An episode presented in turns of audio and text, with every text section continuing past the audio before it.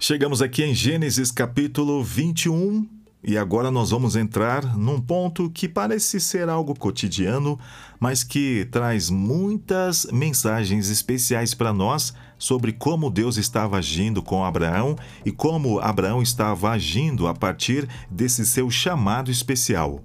Aqui no verso 22 diz assim: Por esse tempo, Abimeleque e Ficol, comandante do seu exército, disseram a Abraão: Deus está com você em tudo o que você faz. Agora imagine você receber a visita de um rei ou de alguém importante junto com seu chefe de segurança, com seu chefe de polícia, com seu capataz, para dizer que Deus está com você. Bem, se é para tomar um chá, trocar uma ideia, talvez não seria tão necessário ali a presença do chefe do seu exército. Talvez haja alguma preocupação aqui de Abimeleque. É claro, ele reconhece a mão de Deus na vida de Abraão. Abraão não é um mero viajante, um peregrino que tem mochilas nas costas e somente isso. Abraão agora tem a sua família, Isaac já nasceu, é, tem os seus funcionários, tem rebanhos. Lembra que quando Abraão foi para um, um empreendimento militar, ele levou 318 homens preparados que nasceram em sua casa. Então, quando se fala da casa de Abraão, não é exatamente o pai, a mãe, o filho, ou sobrinho ou sobrinha Está falando de um grupo bem maior. E aí você imagina também uh, aquilo que Abraão é, é, trouxe de quando ele saiu de Uro dos Caldeus e aquilo que lhe foi acrescentado em suas jornadas.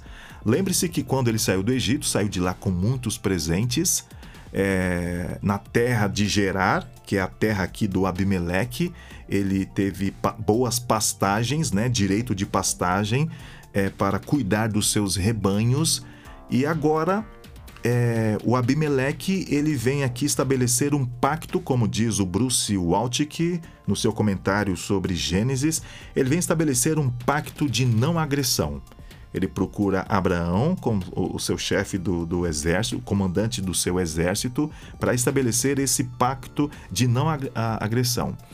E pede para Abraão né, jurar que ele não vai enganá-lo ou que não vai ter nenhuma intenção errada para com o Abimeleque.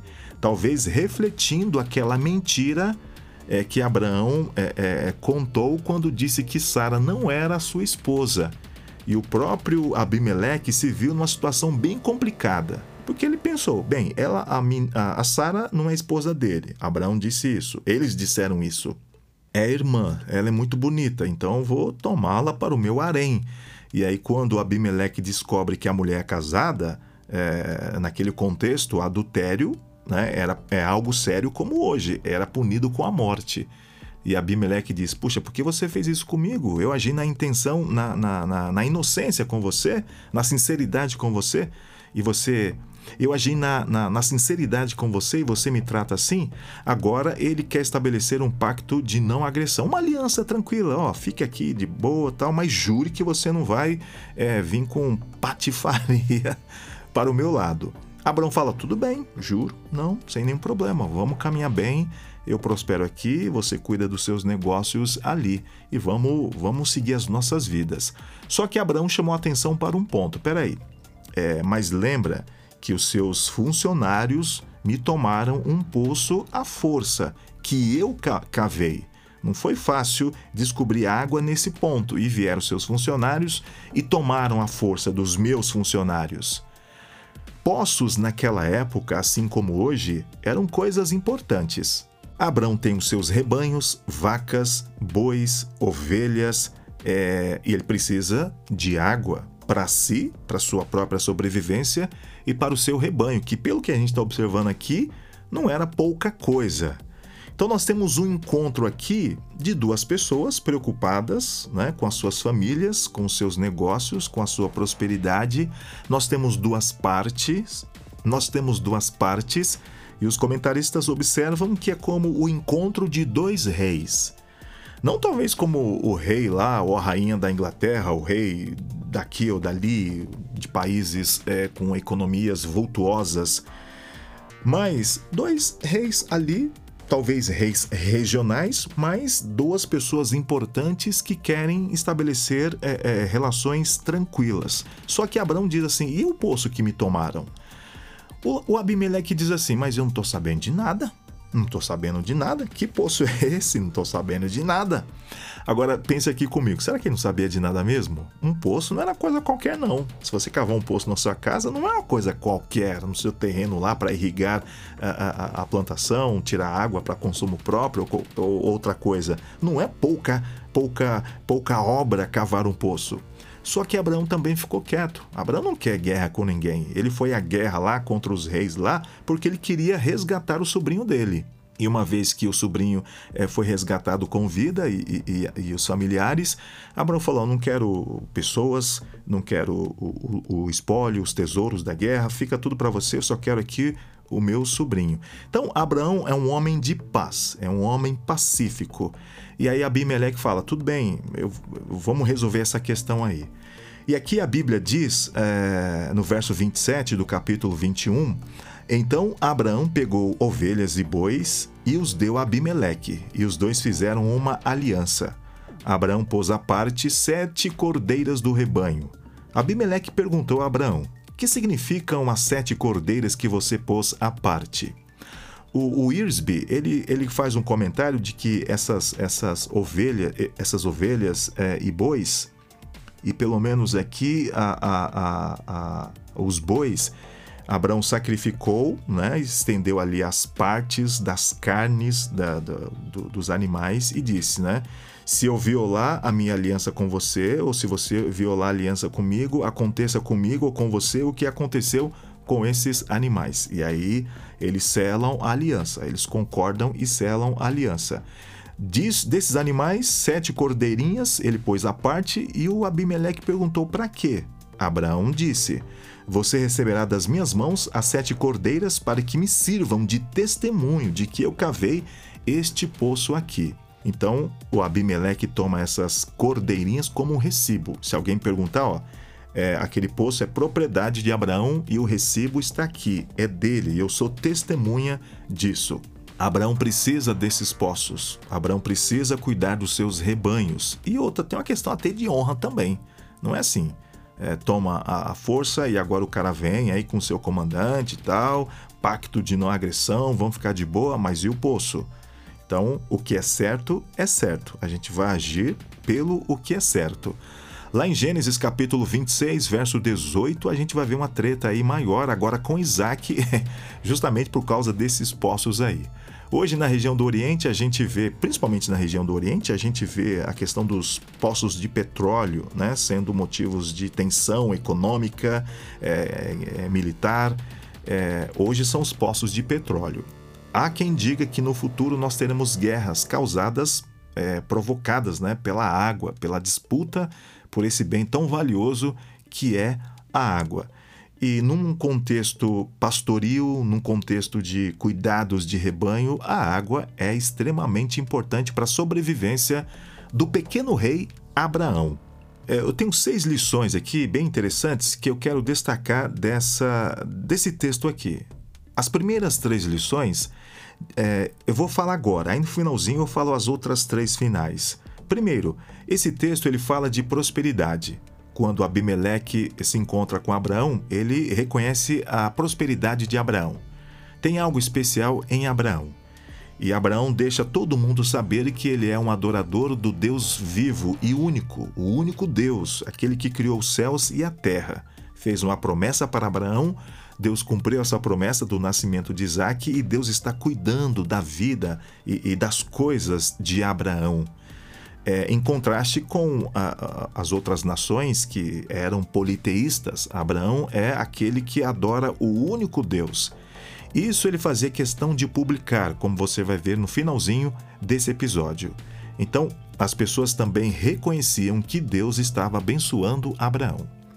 É importante que as pessoas vejam isso em nós também, a nossa maneira de tratar com a família, com as pessoas é, da nossa comunidade, do trabalho, da igreja. É importante é, as pessoas saberem que a nossa vida é pautada pela palavra de Deus, pelos mandamentos de Deus, porque isso traz um, um, um elogio às coisas de Deus.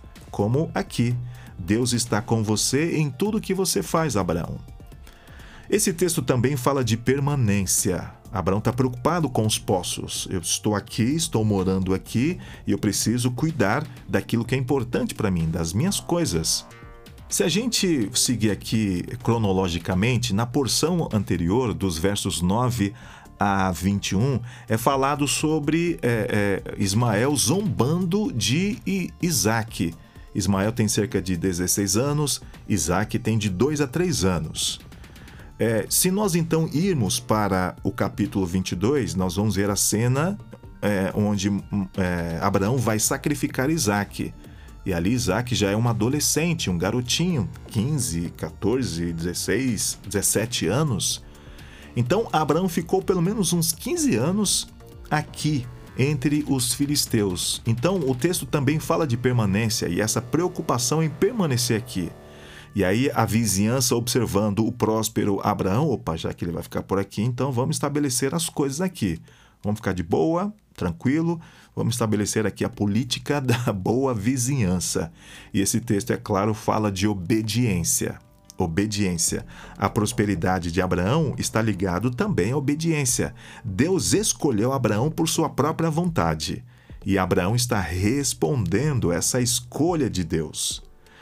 Então esse lugar aí, esse do poço aí, foi chamado de Berseba, que significa poço do juramento. E nesse lugar, o verso 34, melhor, o verso 33 diz que Abraão plantou uma tamargueira em Berseba, ali no poço do juramento, e invocou ali o nome do Senhor, o Deus eterno, El Olam. Ali ele invocou o nome do Senhor, o Deus eterno, El El Olam. E por muito tempo Abraão morou na terra dos filisteus. Esse muito tempo aí pode significar até 15 anos ali. Abraão, peregrino, permanecendo ali. Agora veja, se ele permanece aqui, é porque a terra está dando os frutos, agora ele tem água para cuidar dos seus rebanhos, tem o seu filho, é, Isaac, né, filho dele, e de Sara, a felicidade, a alegria, a mão de Deus ali se cumprindo na vida de Abraão, então tá tudo certo. Talvez seja o melhor momento da vida de Abraão, onde ele pode até estabelecer aliança com a, as nações, é, os povos vizinhos ali. Mas, no capítulo 22, o grande momento ali da vida de Abraão depois do nascimento de Isaac. E aí você sabe o que vai acontecer ali. Né? Deus pede o Isaac em sacrifício. Mas isso a gente vai ver depois ali. Então, três lições: prosperidade, permanência e obediência. Abraão é obediente. E por que estou dizendo que ele é obediente? Ele construiu uma tamargueira, uma árvore frondosa, tronco resistente, folhas verdes. E um comentarista, o, o Earsby, de onde tira algumas ideias homiléticas, do Bruce Waltke, em seu comentário de Gênesis, eu tiro as notas exegéticas da Bíblia, da Bíblia de Estudo Thomas Nelson, eu tiro algumas, algumas sínteses. É bom pegar as, as, as Bíblias de estudo, tem aqueles comentários é, breves ali, mas bem sucintos e bem especiais também. Porque a ideia são episódios curtos, né? não é um, uma análise exaustiva ali, ou pretender ser exaustivo na análise do texto e o, o Irsby, ele fala que Abraão construiu um oásis e ali invocou o nome do Senhor. E eu fiquei pensando nesse oásis, né? Região desértica, Abraão prosperando, Abraão tem lá os seus funcionários, a sua própria família, ele precisa cuidar, mas Abraão também vai invocar o nome do Senhor, o Deus eterno El Olam, o Deus eterno. Tudo aqui, como eu disse para você, fala um pouquinho também de permanência. Abraão sabe que Deus prometeu essa terra para ele e para os seus descendentes. É aí que os seus descendentes vão morar. Deus avisou para Abraão que o, o, os filhos dele, né, os netos, bisnetos, é, em algum momento vão para o Egito. Depois vão sair do Egito com muitas riquezas e vão habitar nessa terra que Deus prometeu para Abraão. Então, na cabeça de Abraão tem essa ideia de permanência. Tanto que Abimeleque também diz: Olha, eu, você, eu quero que você jure que você não vai enganar a mim, nem a meu filho, nem a meu neto, nem aos meus descendentes. Então, a aliança que eles estabelecem ali não é uma aliança para aquele momento, é uma aliança que vai perdurar. E aí as ovelhas que Abraão né, dá como um recibo de que aquele poço é de, um documento né, de que aquele poço é dele. Então, uma ideia de permanência. Então, agora o fato de Abraão construir esse oásis, né, um poço, árvores, tal, e invocar o nome do Senhor diz muita coisa.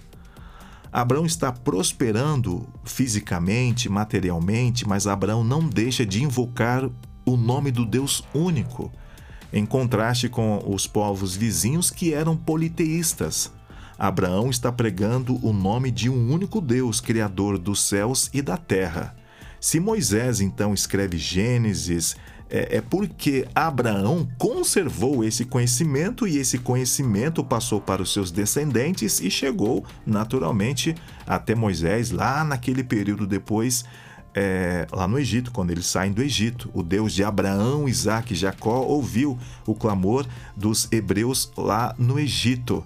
Então, Abraão é aquele que preserva a história verdadeira. Possivelmente haviam muitas outras histórias sobre as origens, sobre quem é Deus, é, é, o sentido da vida, o propósito da vida. E quando Abraão constrói um templo, né, planta uma tamargueira, é, um poço, árvores e ali invoca o nome do Deus eterno, El Olam, ele está pregando o nome de Deus. Abraão constrói um templo ali, como se fosse, não exatamente como nós temos as nossas igrejas.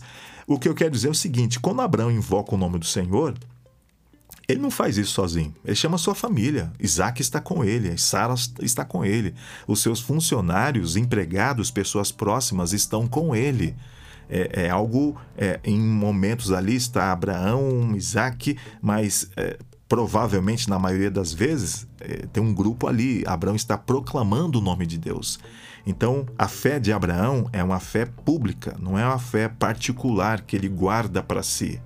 Então, diante desse, desse estabelecimento de paz, Abraão está feliz. Puxa, aqui nós vamos ficar tranquilos, em paz. Por isso que ele diz: El Olam, o Deus eterno, o Deus que me faz permanecer em paz nessa terra. Por isso, a obediência de Abraão em continuar invocando o nome de Deus. Aí a Bíblia vai dizer que ele permanece por muito tempo aqui na terra dos filisteus. Mas essa aparente paz vai ser interrompido lá em Gênesis 22. E as três lições finais que eu quero deixar aqui dessa passagem de Gênesis capítulo 21, dos versos 22 a 34. Primeiro, sacrifício. Para selar a paz, Abraão faz o sacrifício lá dos bois e depois dá as sete cordeirinhas, um sacrifício. Depois, ambos prometeram né, um estabelecimento de paz. E, e, o testemunho, né? Abraão dá as cordeirinhas como testemunho de que aquele poço é dele. Ambos juram para ter um bom relacionamento. Ao sacrifício, eles selam ali o acordo e o testemunho. Então vamos pegar aqui. Sacrifício, que está aqui no texto, a promessa de paz, Abraão jurando, Abimeleque também jurando que vai ficar tudo tranquilo, e o testemunho, né? os animais que foram sacrificados e as cordeirinhas, né? Que foram entregues para Abimeleque, a tamargueira que foi construída, tudo isso como um símbolo da prosperidade, da intenção de Abraão de permanecer ali e do acordo de paz entre eles. Sacrifício, promessa e testemunho. Isso não fala para você de algo especial? O sacrifício de Cristo que Deus. É, o próprio Deus foi o responsável pelo sacrifício de Cristo. A morte de Cristo não foi um acidente, não foi algo impensado, foi um plano de Deus. Mas Deus prova o seu próprio amor para conosco pelo fato de ter Cristo morrido por nós, sendo nós ainda pecadores. Romanos capítulo 5, verso 8. Eu espero em algum momento ainda dessa vida chegar em, em episódios até Romanos capítulo é, 5, verso 8 para poder falar desse texto tão especial que mostra que Deus prova o seu amor para conosco, entregando Jesus para morrer por nós em nosso lugar, sendo nós ainda pecadores. Sacrifício, a promessa do Espírito Santo. Jesus morreu, ressuscitou, subiu ao céu e prometeu o Espírito Santo para nos guiar em toda a verdade, para impressionar o nosso coração a respeito da salvação e do caráter e da perfeição de Deus, da lei de Deus. E o testemunho. Não é o Espírito Santo que fala ao nosso coração, que nos capacita a também falar do amor de Deus, das coisas de Deus, da perfeição da lei de Deus? Então, minha última palavra para você agora é essa aqui. Nós precisamos permanecer por algum tempo ainda nessa terra, até que Jesus volte. Mas enquanto ele não volta, vamos nos lembrar do sacrifício de Cristo, da promessa do Espírito Santo nos guiando até o fim e desse poder maravilhoso do Espírito Santo para que possamos testemunhar da verdade de Deus. Abimeleque disse: Deus está com você em tudo o que você faz, e que isso seja uma verdade na minha e na sua vida também.